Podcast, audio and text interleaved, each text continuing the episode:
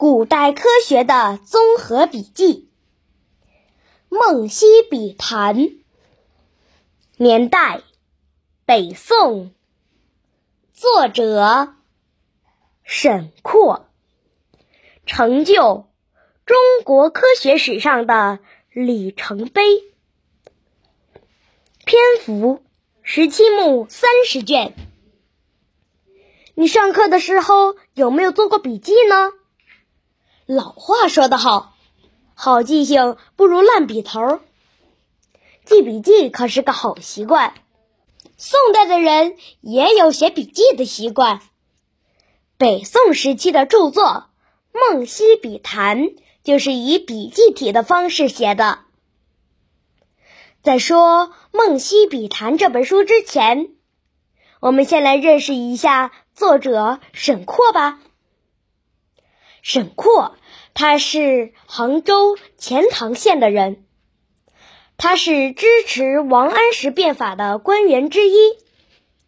沈括不仅办事认真细致，而且精通地理知识。他首创飞鸟图的形式来绘制地图，类似于现在的航空拍摄，使地图的精确大为提高。因此。得到了宋神宗的赏识，沈括在历史研究上也做出了出色的成就。同时，他是一个研究兴趣很广泛的科学家。他在天文、历法、音乐、医药、数学等方面都十分精通。他早就开始研究天文历法，后来他担任司太监的工作。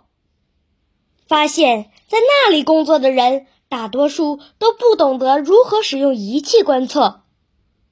他到了司太监以后，添置了天文仪器。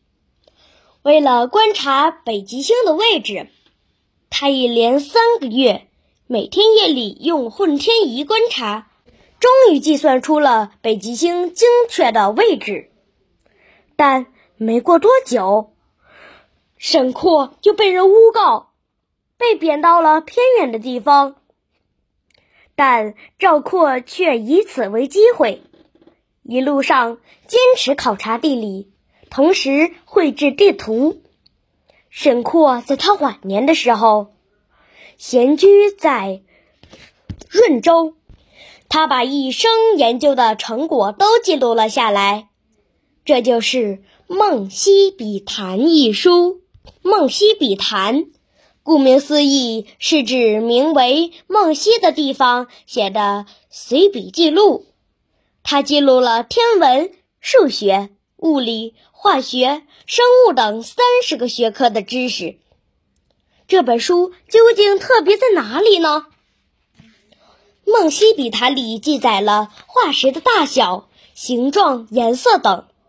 并且沈括给化石下了一个定义，比达芬奇早了四百年。经过野外调查，沈括还首次使用了“石油”一词，并且从九百多年前一直沿用至今。一般来说，一个人一生中在某一个领域就能得到突破，已经很不容易了。但沈腾在《梦溪笔谈》中的技术，在各个学科领域都做出了突出的贡献。不得不说，《梦溪笔谈》是一部著作。在《梦溪笔谈》里，还记录了许多当时劳动人民的创造发明，其中特别有名的是毕生的活字印刷术。也正是有沈括的记载，我们才能从《梦溪笔谈》这本书中知道活字印刷术的来历。不知道现在你对沈括和《梦溪笔谈》有没有兴趣？俗话说“书中自有黄金屋”，那就让我们一起走进《梦溪笔谈》，去探索各个学科的知识之美吧。